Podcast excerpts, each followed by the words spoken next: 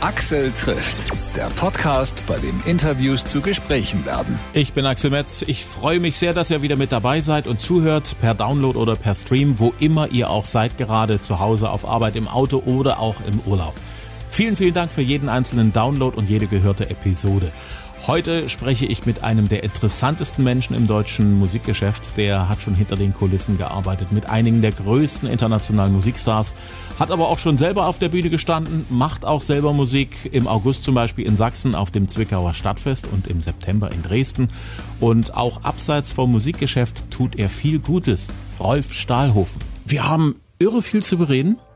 Unter anderem das Stadtfest in Zwickau, wo mhm. du auftreten wirst, meine Heimatstadt. Zwickau, warst du da eigentlich schon mal? Ja, auf jeden Fall war ich schon in Zwickau. Ja. Cool. Wir reden auch über Wasser und was du mit Wasser zu tun hast.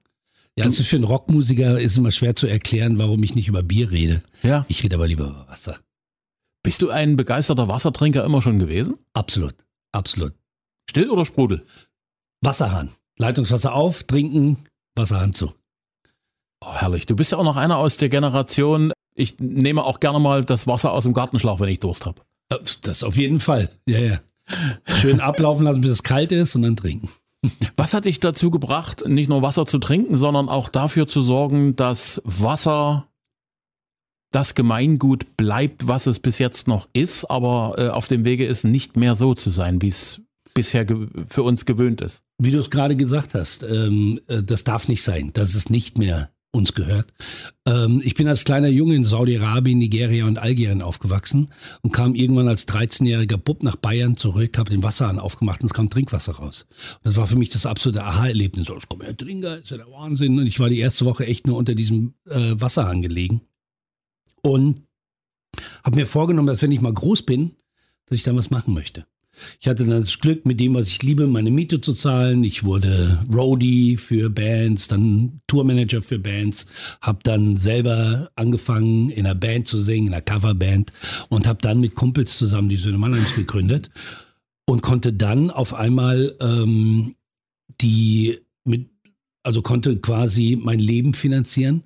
Und dann ist irgendwann entlang des Weges, dachte ich mir, okay, was machst du denn noch? Ja, es ist schön, Rock'n'Roll ist nice und dass jetzt viele Leute kommen, aber ich bin der Meinung, dass Erfolg kommt auch immer mit einer Verantwortung.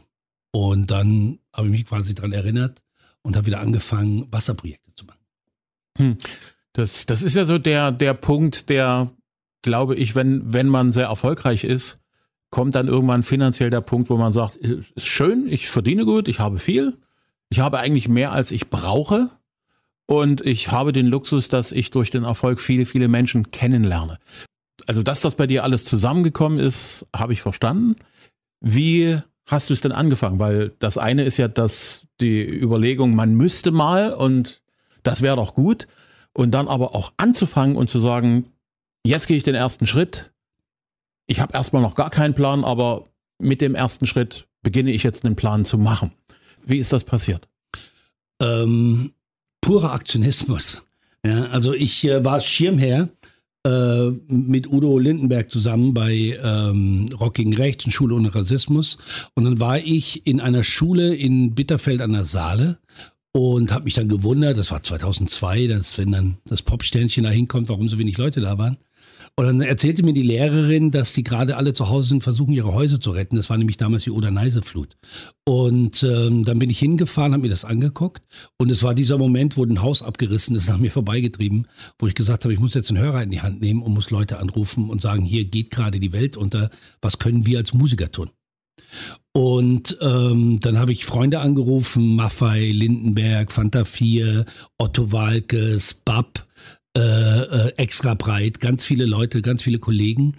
Und äh, wir haben zehn Tage Zeit gehabt, ein Konzert auf die Beine zu stellen, Menschen am Fluss. Mhm. Und da haben wir Geld eingesammelt, äh, vier Millionen Euro damals, innerhalb von zehn Tagen. Es waren 10.000 Menschen auf dem Konzert. Pur zum Beispiel konnte nicht kommen und hat uns 25.000 Euro überwiesen. Einfach als, als äh, Solidaritätsbeitrag. Also richtige Solidarität. Und ähm, das war für mich die Erkenntnis, dass man mit Musik was bewegen kann. Ich bin dann irgendwann mal später, äh, drei Jahre später von, äh, in Mannheim ist eine Arena gebaut worden und da bin ich gebeten worden, ob ich da nicht ein musikalisches Konzept in der Richtung machen kann. Und sowas geht nur als Benefits-Konzert, sonst kriegst du die ganzen Kollegen nicht, die sind sonst unbezahlbar. Und dann haben wir ein äh, Konzert gemacht und haben damit Wasserprojekte in Afrika äh, äh, finanziert und, und äh, durchführen können in Ruanda und Eritrea. Und aufgrund dieser Veranstaltung kamen die Vereinten Nationen auf mich zu. Und äh, da gibt es ein Netzwerk, das heißt Messenger of Truth. Finde ich einen komischen Namen ein bisschen, weil ich äh, vieles weiß, aber nicht, ob es die Wahrheit ist. Und ähm, bin gefragt worden, ob ich da ähm, Botschafter werden möchte. Hm. Wurde dann der erste europäische Botschafter und dann habe ich festgestellt, dass in der Politik ganz viel gelabert wird und wenig umgesetzt. Man trifft sich irgendwo, fliegt Business Class irgendwo hin, hängt in schönen Hotels rum, trinkt und isst in tollen Restaurants und dann unterschreibt man eine Absichtserklärung äh, und haut wieder ab und es hat sich nichts bewegt. Und das war so dieser Moment, wo ich gesagt habe, was kann ich machen? Und dann kamen Leute, die äh, mir geholfen haben, eine Stiftung auf die Beine zu stellen. Und so ist Waters Right entstanden. Alles klar. Die größte Schwierigkeit heutzutage, Hilfe zu bekommen, Spenden zu bekommen, Unterstützung zu bekommen, ist, dass das ganz viele machen. Es gibt ja, merkt man gerade so in der Vorweihnachtszeit immer, unsagbar viele Projekte und unsagbar viele Initiativen, die alle irgendwie sagen, dein Geld zu uns bitte oder deine Spende zu uns. Für viele Menschen ist das natürlich auch ein bisschen, wie sagt man das? Das, das ist ein bisschen viel auf einmal. Mhm. Und da fragt man sich, wenn ich da was hingebe, wie weiß ich, dass das ankommt und so verwendet wird, dass ich sagen kann, ja, so hat man es mir versprochen, beispielsweise im Werbespot. Und so ist das dann auch. Ja. Wie, wie macht ihr das, äh, wie sorgt ihr dafür, dass das, was ihr anschieben wollt, auch angeschoben wird? Das ist eine gute Frage und es, natürlich gibt es ganz viele, die sagen, irgendwie spendet uns. Bei mir war es so, ich habe zehn Jahre lang erstmal alles alleine gemacht. Ich glaube an den zehnten Teil. Das heißt, mhm. wenn ich zehn Konzerte spiele, kann ich ein Konzert für was Sinnvolles spielen. Ich glaube daran, dass wenn ich einen großen Industriegig oder eine große Stadtfest spielen kann, mhm. kann ich zehn Prozent nehmen und kann damit Projekte finanzieren. Mhm. So, und das heißt, wir konnten zehn Jahre lang lernen in einem kleinen, aber sehr effektiven Team. Ähm, ich kann dir genau sagen, wo wir Fehler gemacht haben, weil die musste ich bezahlen. ja. Und ich habe meinen Kollegen, äh, äh die habe ich gebeten, stellt mir eure Zeit und eure Kunst zur Verfügung. Ich sorge dafür, dass es ein geiles Catering gibt, es gibt was zu saufen, es gibt, wir, wir machen geile Musik. Das ist das, was ich euch anbieten kann. Mhm. Und ähm, eigentlich so vor der verrückten Zeit, die da in den letzten drei Jahren auf uns gestört worden ist, ähm, da fing es so langsam an, dass Leute von außen kamen und gesagt haben, wie können wir dich unterstützen? Hm. Und das war für uns natürlich erst ein Umdenken, weil am Anfang waren wir nur uns gegenüber verantwortlich. Ja, wir haben äh, eine Wasseringenieurin, Nancy, äh, die in Afrika für uns alle Projekte betreut und durchführt, die lokal ist, die wirklich die Menschen trifft und kennt. Wir packen hinter jedem Business äh, Case, also hinter jedem äh, äh, Projektes, wir machen einen Business Case, damit die Leute davon auch leben können. Ja? Und ähm, vor allen Dingen ähm, habe ich das Glück gehabt, einen, einen wunderbaren Menschen, Karun Körnig, äh, der mein COO geworden ist, an der Seite zu haben, der für uns die Projekte umsetzt. Und äh, aufgrund dieser zehn Jahre langen Erfahrung konnten, können wir jetzt genau sagen, pass auf, ein Projekt, das wir machen, kostet so und so viel und so und so viel. Und wir machen immer nur Referenzprojekte. Wir zeigen, so kann man es machen. Mhm. Und dann reden wir aber mit der regionalen Regierung äh, oder den regionalen Leuten, wie könnt ihr das äh, vervielfältigen? Wir können, also wenn wir jetzt für euch ein Projekt machen, habt ihr nicht Lust, macht doch zehn davon, können wir günstiger einkaufen und so weiter und mehr Leute haben was davon. Mhm. Wir haben in der äh, also wir haben in der, in der äh, äh Corona-Zeit haben wir für 700.000 Menschen Handwaschstationen aufgestellt. Hm. Ja, und äh, das bedeutet, äh, äh, man kann natürlich sagen, äh, Aha-Regeln und und und, aber wenn du in einem Slum bist, wo 8000 Menschen auf einem Quadratkilometer sind, musst du, musst du was dafür besorgen. Das konnten wir machen mit der Unterstützung von Kanada und Norwegen. Das sind Projekte, die wir realisiert haben. Und ähm, ja, jetzt so vor zwei, drei Jahren fing es so an, dass Menschen kamen und gesagt haben, lass uns dir helfen. Und aus Water is Right ist ein Wir geworden. Und ich glaube an die Kraft des Wortes Wir. Hm. Ja, also ich bin ein Dorfkind. Das heißt, wenn früher bei uns irgendwas war oder sowas, da ging es immer darum, das Problem war immer gelöst, wenn du wusstest, wer es kann. Ja. Ja. Alles klar. Ähm, und ähm, ähm, so, das heißt, wir äh, fangen jetzt erst an mit Spenden einsammeln. Haben wir Hm. früher nie groß gemacht. Ähm, aber immer auch genau, auch äh, wo wir genau zeigen, was können wir tun. Wir haben äh, zum Beispiel bei uns im Beirat ist äh, ein Dr. Manuel Reppmann, der ist ähm, von der Universität Mannheim für Social Business. Das heißt, der analysiert genau die Projekte, die wir machen, was für einen Impact haben die. Das heißt, der kann ganz genau sagen, pass auf, den Euro, den du da rein investiert, der hat den und den Wert. Ja. Und ähm, ich glaube auch gar nicht so groß an Charity mehr, sondern ich glaube eher an Social Business. Da, so, ich bin, das ist so ein bisschen so mein Robin Hood-Dingen. Ich habe als Musiker die Möglichkeit gehabt, bei den richtig krassen Partys zu spielen. Hm. Und äh, was weiß ich, ich war in Restaurants gesessen, da kostet das Menü 250 Euro. Wenn sich das jemand leisten kann, dann packt doch einen kleinen Prozentsatz rein und verteilgerechter. Die Flasche Wasser, die du im Supermarkt kaufst für 20 Cent, die kostet im Kiosk 80 Cent, Mhm. im Dönerladen kostet sie 2 Euro, in einem äh, Thai-Restaurant 4 Euro, in einem schicken Restaurant 8 Euro. Es ist immer derselbe, äh, ähm, es ist immer derselbe Grundstoff drin. Warum machen wir nicht Drinkwater, Giftwater ab einer bestimmten Preis, wo wir dann sagen, tu doch Geld damit reinkalkulieren, weil die Leute, die bereit sind, 8 Euro für eine Flasche zu zahlen, die haben wahrscheinlich keine Probleme, 800, äh, 8,50 Euro damit zu bezahlen. Äh, und mit den 50 Cent kann man viel bewegen. Auf jeden Fall. Was kann Entwicklungshilfe, die ja nur hart diskutiert wird auch im Land und das sind ja auch ordentliche Beträge, die da zur Verfügung Absolut. gestellt werden. Das sind ja nicht einfach bloß, es, es heißt ja immer, es ist zu wenig, klar, aber es ist ein großer Batzen Geld für Entwicklungshilfe in diversen Ländern. Was kann so die staatliche Entwicklungshilfe lernen von jemandem wie dir und deiner Stiftung? Also ob man jetzt von mir lernen kann, das will ich mir nicht anmaßen zu sagen. Aber ich habe das Glück, die Projekte, die ich mit habe begleiten dürfen mit einem tollen Team, äh, von denen kann man lernen. Hm. Ähm, Entwicklungshilfe muss meiner Meinung nach auf vielen, auf vielen verschiedenen Ebenen stattfinden. Ähm, ich habe immer ein Problem, wenn wir Deutschen äh, nach Afrika runterfliegen und sagen Afrika und vergessen, dass es 54 Länder sind, über 1200 Stämme, äh, dass jede Kultur anders ist.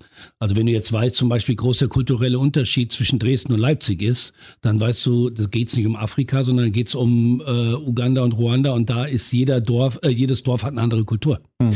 Das heißt, man muss mehr auf die Menschen zugehen und man muss die Menschen mehr fördern Hm. und fordern. Und wir haben festgestellt, dass wenn wir Geld da rein investieren, was es für einen Mehrwert hat. Und ein ganz einfaches Spiel. Wenn du da was machst vor Ort, wenn du zu Hause, wenn es dir zu Hause gut geht, dann willst du nirgendwo anders sein. Hm. Und wenn wir aber jetzt immer irgendwie hier reinkommen, das, die Entwicklungshilfe, die war ja in den letzten 40 Jahren immer an Bedingungen gebunden. Also wir geben euch ein paar Milliarden, aber dafür gibt er uns die Schürfrechte oder gibt er uns die, die Bodenrechte und, und, und. Und die tun wir dann für Pfennige raus und das Geld geben wir dann irgendeinem Lokalfürsten äh, und da kommt unten beim Volk nichts an. Hm. Kommt unten bei den Menschen nichts an. Also ist es ein großes, äh, großes Thema und deswegen, unsere Projekte sind eigentlich immer sehr viel Grassroot auch, wo wir sagen, nee, wir, die, die fangen wir erstmal in der Community an. Hm. Die Zukunft von Wasser darf nicht privatisiert sein.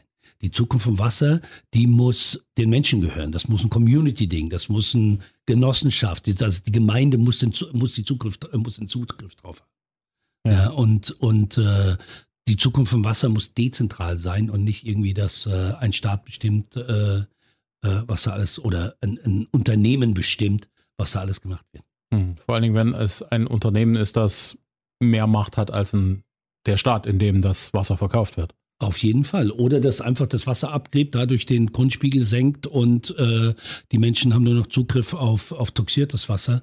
Und das Wasser landet dann bei uns äh, in irgendwelchen oder landet dann in den Hauptstädten, äh, in, den- in, den, in den coolen Kneipen.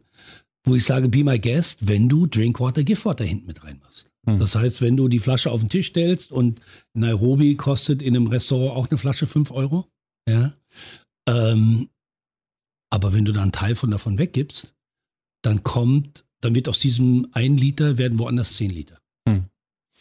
Du hast im September einen Termin mhm. hier in Dresden. Erzähl mal. Ja, und da sind wir ganz happy. Ähm, ich habe als Musiker mir immer gedacht, um Gottes Willen, wenn ich irgendwann mal in Shoppingcenter spielen muss, dann tue ich mich irgendwann mal aus dem Badezimmer zwängen und springe in den Tod oder sowas. habe aber festgestellt, ähm, dass es wunderschön ist. Wir spielen im äh, Seidnitz Center ein Event und zwar ist der Seidnitz Center Partner geworden von Water is Right, von der Stiftung. Die stellen äh, einen Wasserautomaten zur Verfügung, wo du als Kunde hingehen kannst und kannst dir kostenlos dein kaltes, gefiltertes oder gespultes Wasser äh, ziehen. Was interessant ist, wenn es mal wieder 40 Grad in der Stadt ist. Ähm, und aber mit diesem System, dass dieser Automat auch gleichzeitig unsere Projekte finanziert. Kann auch ein Projekt sein, wie zum Beispiel ein Wasserautomat an einem Spielplatz hier irgendwo in Dresden oder äh, in, an, einem Kindergarten oder wie auch immer. Und äh, diese Einweihung dieses Fest verbinden wir mit dem, mit dem Centerfest, die dann auch ein Foodland dort gerade neu kreieren. Ähm, und wir werden da ein Konzert machen. Ne? Da wird eine Bühne sein, die Straße ist gesperrt, was ich sehr geil finde, dass man in Dresden einfach eine Straße sperren kann, damit man Musik machen kann. Ähm, ähm, und ähm, da wird dann so ab drei Uhr nachmittags werden wir drei Stunden lang ein äh, paar interessante Gäste einladen. Kann ich noch gar nicht so viel erzählen, weil äh, ähm, wir ähm, noch nicht sagen dürfen, wer da alles kommt. Mhm. Aber es wird interessant äh, und es wird den ganzen Tag wird in dem Center werden gute Aktionen sein. Wir spielen abends da, haben ein geiles Konzert, aber mit diesem Konzert bewegen wir wieder Dinge. Mhm. Und deswegen komme ich ja gerne hin. Klar, verstehe ich. Du hast ja im Rock- und Popgeschäft ja praktisch alles gemacht. Vom Kabelträger und Boxenschlepper bis hin zum umjubelten Typen am Mikrofon oben auf der Bühne. Was hat dich da eigentlich reingetrieben in das Geschäft? Also als allererstes Mal äh, von dem, was ich alles gemacht habe, äh, möchte ich gerne äh, auch für die Leute, die das jetzt machen, was ich früher machen musste, äh, mal eine ganz wichtige Message loswerden. Auf Festivals pinkelt bitte nicht an die Absperrungen. Es gibt Menschen, die müssen die wegtragen. So. Also das erstmal vorneweg. ja. Das war mein Job oft gewesen. Ähm, ich bin ein riesengroßer Musikfan. Hm. Also wirklich ein riesengroßer Musikfan. Und äh, es gab damals, ich habe in Landau in der Pfalz gewohnt. Ähm, das war bevor ich die dicken Kinder von Landau gegründet habe.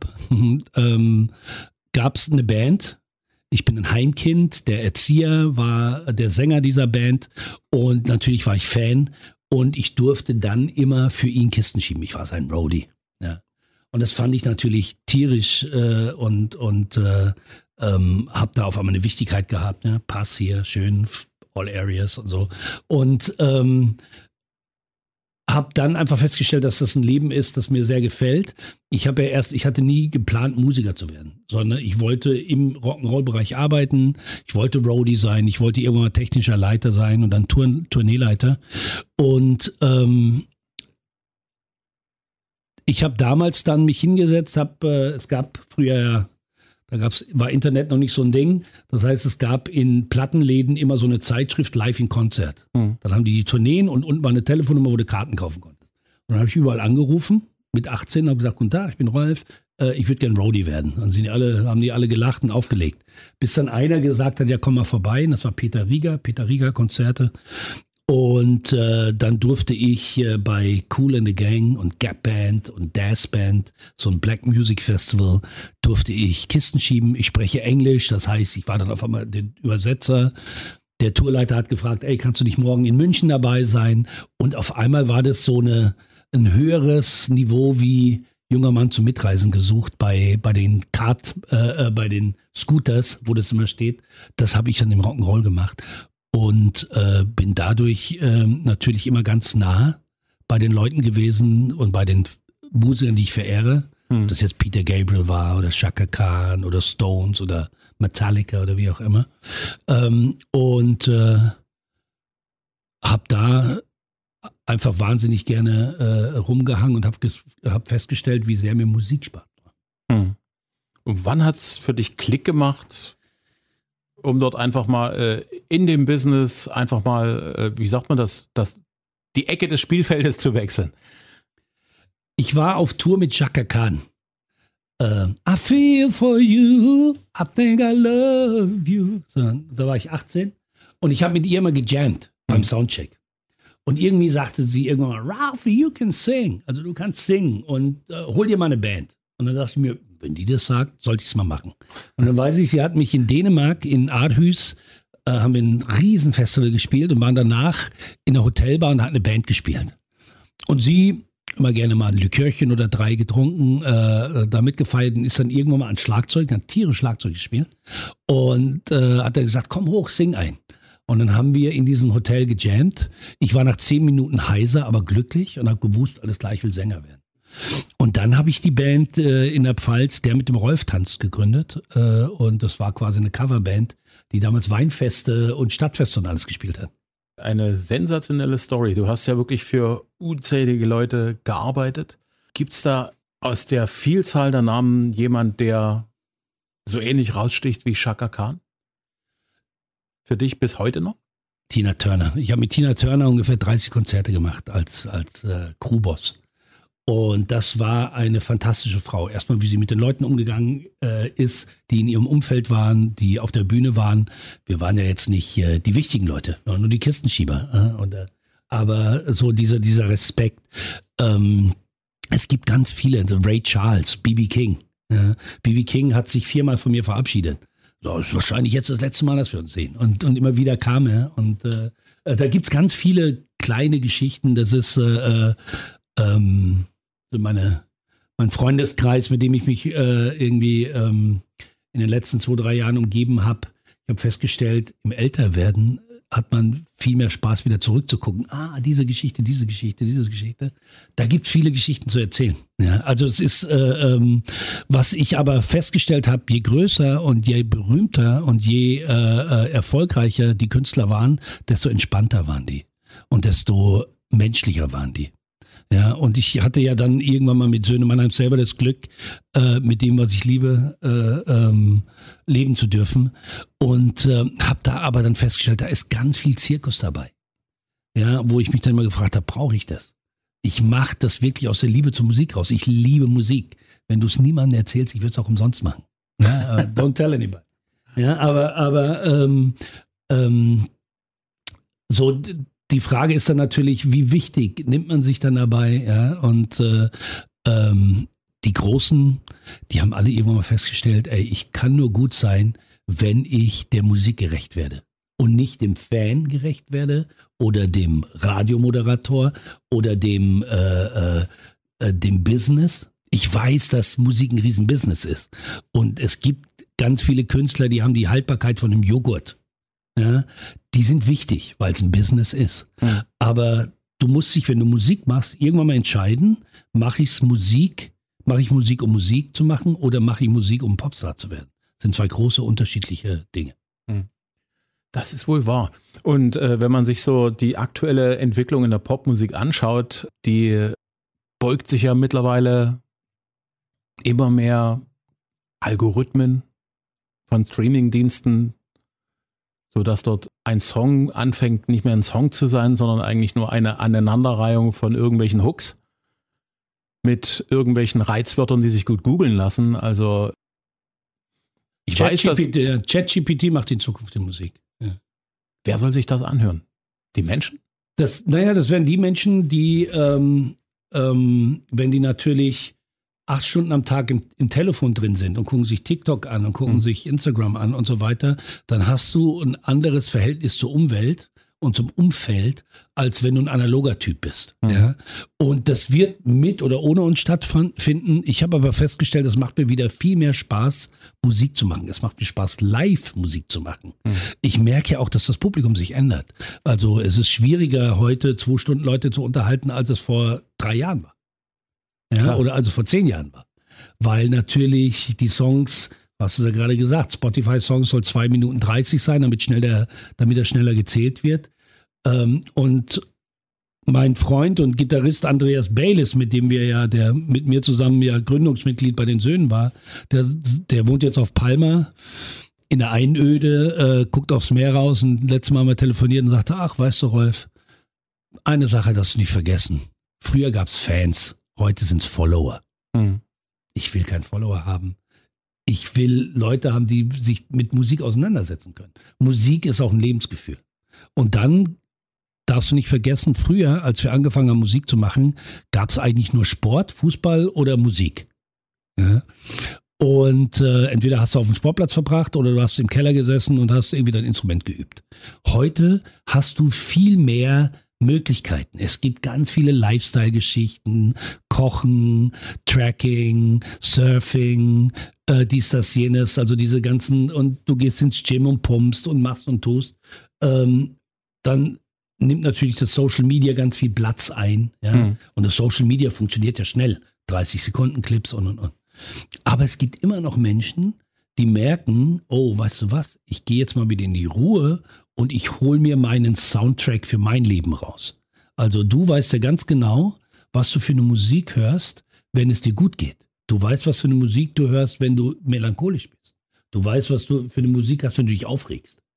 Das ist die Kraft der Musik. Ja. Wenn du sie dir äh, so, und ich sage halt einfach, ich muss nicht mehr für viele Menschen Musik machen, ich will aber für die richtigen Menschen Musik machen. Oder eigentlich am liebsten für mich Musik machen und freue mich, wenn andere Leute sagen, ach, das ist nett, da höre ich jetzt mal mit. Hm. Ja. Das ist, glaube ich, in der heutigen Zeit eine sehr gesunde Auffassung über Musik, weil das ist etwas, was wieder zum ursprünglichen Kunstgedanken auch zurückgeht. Wenn es dir nicht gefällt, äh, wem soll es denn dann gefallen? Genau. Und etwas zu machen für, ich gehe mal davon aus, und so und so viel Prozent der Zielgruppe könnte darauf anspringen oder darauf. Das ist interessant und spannend, aber nicht wirklich, es hat nicht wirklich was mit Kunst zu tun. Ne? Ich habe auch ähm, nicht mehr diesen Anspruch, äh, Popstar zu werden ich bin froh, dass wir uns jetzt um 17.23 Uhr treffen und nicht irgendwie ich um 6 Uhr morgens bei einer aufgedrehten Moderatorin sitzen muss, die mich fragt, wie viele Brusthaare ich habe. da, da, das das brauche ich nicht. Ja? Sondern ähm, das Schöne ist irgendwie, äh, und ich weiß aber, dass es auch wichtig ist. Es ist auch schön, dass es dieses Business gibt. Ich bin bekennender Radiohörer, hm. weil wir trotz aller Unkenrufe und Leute, die immer schimpfen, wir haben ein gutes Radioprogramm in Deutschland. Ja, muss man einfach mal sagen. Ähm, und, und ich höre gerne Radio. Ähm, aber äh, ich muss, ich habe auch das Glück, dass ich, ich muss jetzt keine Platte machen, um, um äh, äh, Touren zu gehen. Ich spiele wirklich nur noch dort, worauf ich Bock habe. Ich bin mittlerweile, ich bin Vater von zwei Kindern, ich bin gerne zu Hause. Ich spiele gerne, aber dann soll es was Geiles sein. Mhm. Und deswegen so eine Geschichte wie Zwickau. Freund von mir hat mich da eingeladen. Und er hat mir gesagt, das ist eine geile Stadt und es ist schön dort, äh, es ist ein Jubiläum, mach doch da was. Und dann weiß ich, dass zumindest schon mal einer da ist, der sich freut, dass ich komme. Ja. ja? Und ich bringe gerne Kollegen mit. Ich habe gerne Freunde dabei, die ich schätze, die wahrscheinlich auch viel besser sind als ich, aber die ich gerne um mich rum habe und mit denen ich gerne Musik zusammen mache. Hm. Ja, also Musik hat für mich ganz viel mit Momentum zu tun. Vor allen Dingen auch Live-Musik. Ich weiß ja jetzt noch nicht, wie die Leute am 28. August drauf sind. Wer weiß, was wieder in den Nachrichten war, wer weiß, wer weiß, äh, ob gerade Stress zu Hause oder ob sie gerade verliebt sind. Und darauf reagiert man. Und ich habe, äh, äh, also ich freue mich da ähm, zu sagen, okay, wir haben viele Künstler dabei und lass mal einen geilen Abend haben. Lass mal gucken, lass mal fühlen miteinander. Hm. Die Chancen, dass es vom Wetter her passt, die stehen so Ende August hier in Sachsen eigentlich immer ziemlich gut ja, was so auf der Welt passiert, werden wir, glaube ich, nicht wissen. Aber ich glaube, die Menschen sind hier in der Gegend gerade so drauf, dass sie sagen, so, heute weiß ich, da, da ist was Tolles, da gehe ich hin. Da denke ich mal nicht über das nach, was jeden Tag auf mich einströmt und auf mich einprasselt. Heute genieße ich das Musik hören. Ich feiere mit, mit Menschen, die um mich rum sind, die ich gerne mag die Band vorn hat Spaß, ich habe Spaß und man hat ein, ein, gemeinsames Gefühl. Und ich glaube, dass die Leute das hier mittlerweile sehr stark brauchen und auch wissen, dass sie das brauchen. Dann lade ich ein, kommt vorbei, gibt die Garderoben am Eingang ab. Ja, und äh, äh also gibt die, gibt die Sorgen am Eingang ab. Hm. Und kommt vorbei und, äh, und habt eine gute Zeit. Ihr seid ja Open Air dort, ne? Ja. Ich hoffe, ja. Ihr seid Open Air dort. Ähm, der Hauptmarkt sensationeller Marktplatz. Ja, mein, meine. Heimatstadt, meine Heimatstadt. Dann kannst du mir dann gleich irgendwie brauche ich vor, da brauche ich einen Tag vorher Tipps von dir, wo es den geilsten Kaffee gibt und das sind alles Sachen, die ich mir, die ich brauche. Was ich dir geben kann, ist al- als Tipp ein. Bist du Fleischesser? Isst du gelegentlich Fleisch? Sehe ich aus wie ein Asket. Gut. Ich wollte, war nur eine rhetorische Frage. In Zwickau gibt es eine Spezialität, die gibt es tatsächlich nur in Zwickau. Das ist Essen in die Faust, ins Brötchen, eine Brülette. Brülette. Brülette kommt aus der DDR. Damals war ja Planwirtschaft und äh, Ich habe heute ganz viele Brünette gesehen.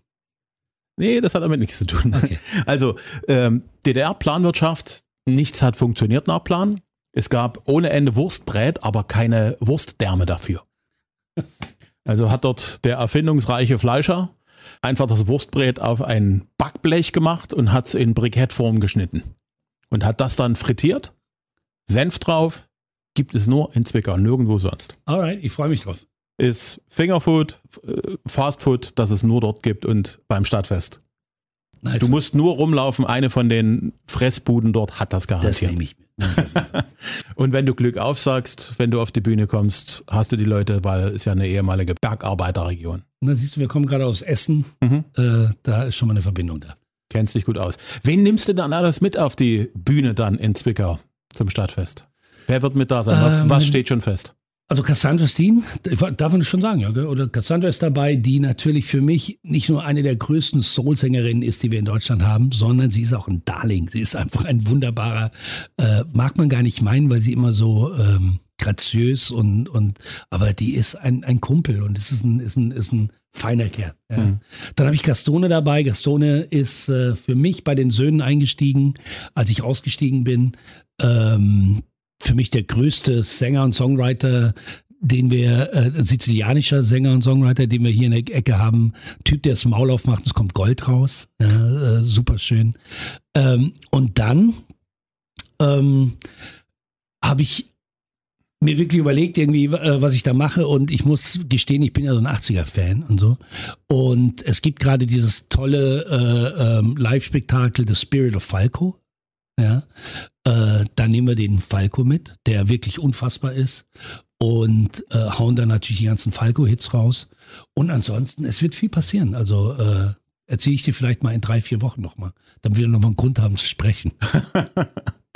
Also ich bin da sehr gespannt. Ich denke, das ist eine, eine Mischung, die in Zwickau für viel Freude sorgen wird. Bis dahin haben wir noch ein bisschen Zeit. Du bist weiter unterwegs im Dienste des Wassers.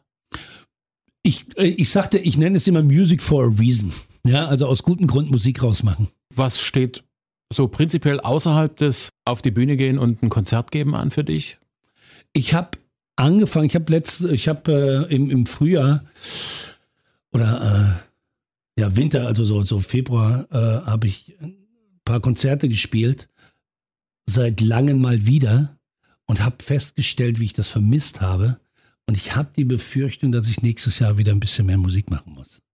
Einfach weil die What is Right Geschichte ist sehr erfüllend, ja, und ich glaube an das Wir und es macht Spaß. Aber ich denke auch, dass man das zusammen verbinden kann. Ähm, und das ist aber, äh, mir ist es dann wirklich, also ich will Musik machen. Ne? Hm. Ich habe äh, äh, bei einem wunderschönen Event, ein Wohnzimmer-Event, 40 Leute. Hätte ich vor fünf Jahren nicht gemacht.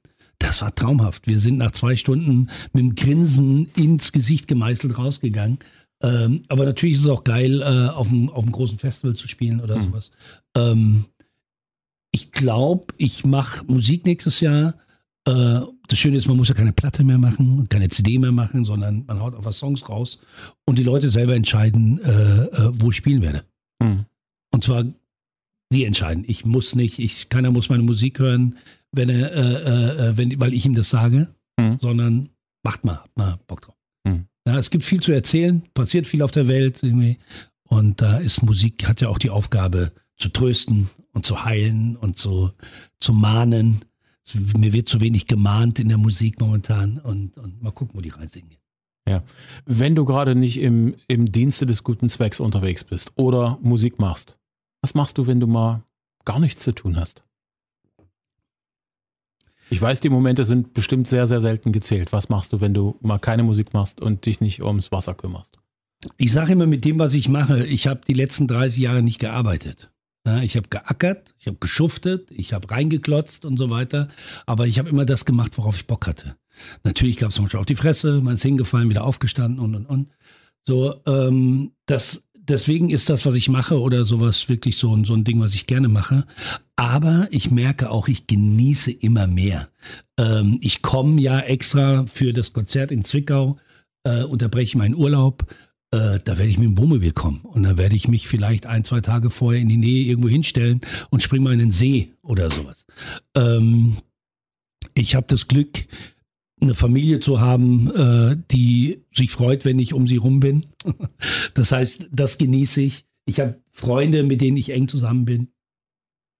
Aber ich liebe es auch alleine zu sein. Ja. Das sind, glaube ich, nur wenige Momente, die dir bleiben, weil du einfach mal irre viel zu tun hast. Ne? Ja. Klar.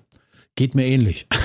Siehst du, dann weißt du, wie, wie schön es manchmal ist, wenn du fünf Stunden Autobahn hast und dann kannst du den Podcast anhören. Ich bin wirklich ein großer Podcast-Fan äh, oder äh, hörst dir einfach mal wieder ein geiles Album an. Hm. Album und nicht Song. Und keine Playlist, sondern, äh, okay, warte mal, der erste Song, warum ist denn der dritte Song so? Ah, vom fünften geht er dahin. Also äh, sowas. Eine musikalische Reise durch das genau. Album, klar. Ja. Was hörst du für einen Podcast? Oder hm, was hörst du für welche? Also ich bin Joe Rogan-Fan natürlich. Äh, äh, ich finde Lanz und Brecht ganz gut. Äh, ich habe die OMRs, höre ich mir viel an. Äh, Zeitwissen finde ich gut. Es gibt einen tollen Podcast, äh, Erkläre mir Musik. Mhm. Ähm, und natürlich höre ich mir äh, deinen Podcast an. Oh, vielen Dank. Dann. Hat mir sehr viel Spaß gemacht, mit dir zu sprechen. Alright, ich danke dir, dass du die Zeit Wir werden das wiederholen. Nice one. Axel trifft Rolf Stahlhofen beim Zwickauer Stadtfest vom 24. bis 27. August ist er mit Cassandra Steen, Andreas Kümmert und einigen anderen tollen Künstlern mit dabei. Mehr Infos zu seinen diversen Projekten findet ihr auf stahlhofen.com. Und Axel trifft findet ihr zum Download kostenlos auf Spotify, Amazon, Apple Podcast, Google Podcast und natürlich sind wir auch auf Facebook und Instagram zu sehen. Abonniert uns dort auch gerne, lasst gerne auch ein Like da und bitte empfehlt uns weiter unter euren Freunden und Bekannten. Ich sage Tschüss, bis zum nächsten Mal.